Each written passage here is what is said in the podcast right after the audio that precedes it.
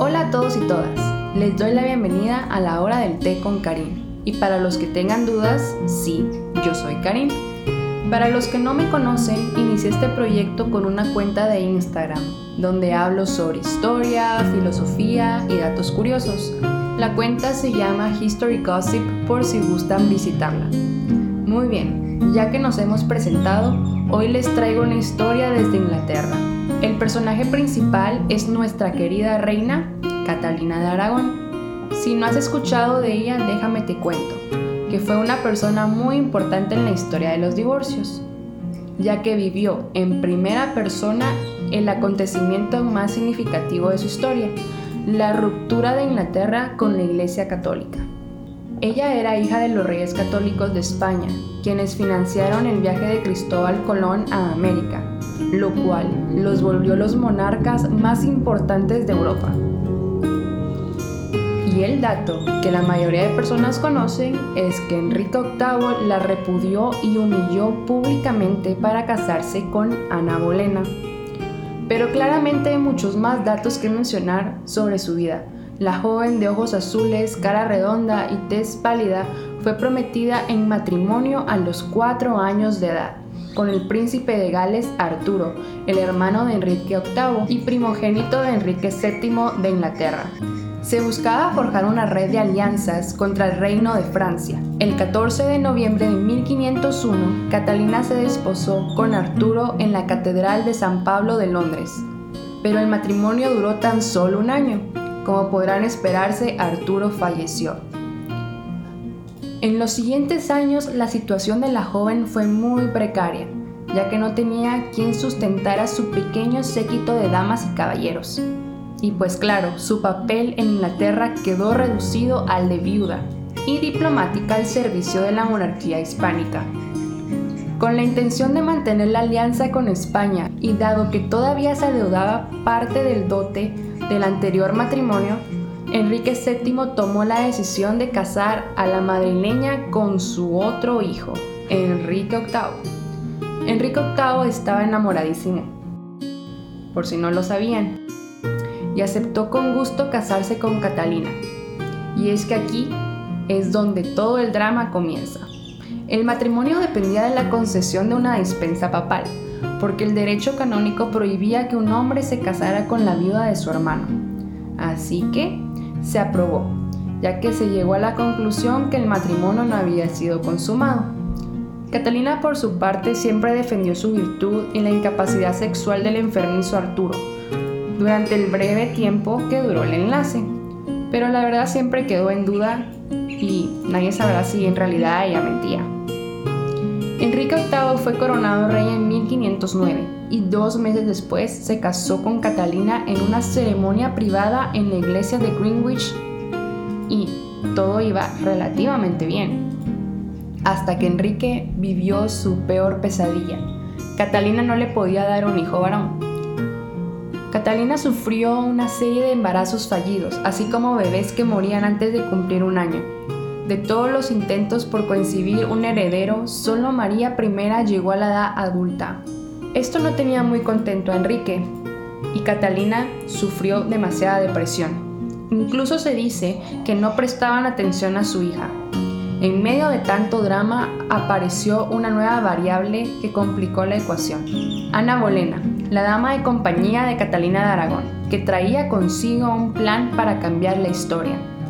Enrique entonces se dejó llevar por sus instintos carnales y buscó unirse con Ana. De igual manera buscó terminar con Catalina toda la historia que llevaban juntos. Pero eso significaba romper con la Iglesia Católica y crear descontento con los países aliados. El Papa Clemente VII se negó a apoyar su noción y el cardenal propuso mandar a Catalina a un convento. Haciendo esto, convertirían a María en una bastarda, por lo cual Catalina rechazó el acuerdo. Esto llevó a que se le negara la propuesta a Enrique, y esto no lo tomó para nada bien, ya que tomó la decisión más drástica de su vida la cual fue romper con la Iglesia Católica y hacerse proclamar jefe supremo de la Iglesia de Inglaterra. En 1533, el arzobispo de Canterbury declaró nulo el matrimonio del rey con Catalina, y el soberano se casó con Ana Bolena, a la que el pueblo denominaba la mala perra.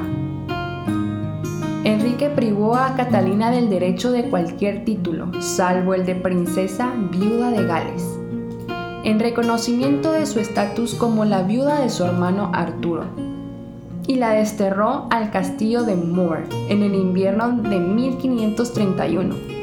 Años después fue trasladada al castillo de Kimbolton, donde tenía prohibido comunicarse de forma escrita, y sus movimientos quedaron todavía más limitados. Catalina de Aragón escribió una carta a su sobrino Carlos I pidiendo que protegiera a su hija María I, la cual fue esposada posteriormente con Felipe II. Y otra carta dirigida a su terrible esposo.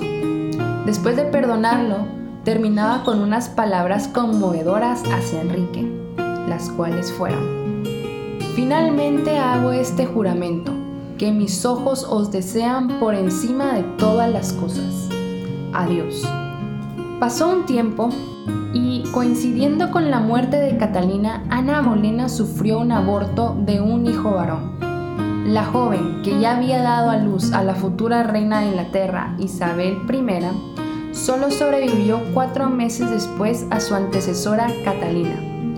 Ella fue decapitada en la Torre de Londres el 19 de mayo y fue acusada falsamente de emplear la brujería para seducir a su esposo, además de tener relaciones adúlteras con cinco hombres y también de incesto con su propio hermano.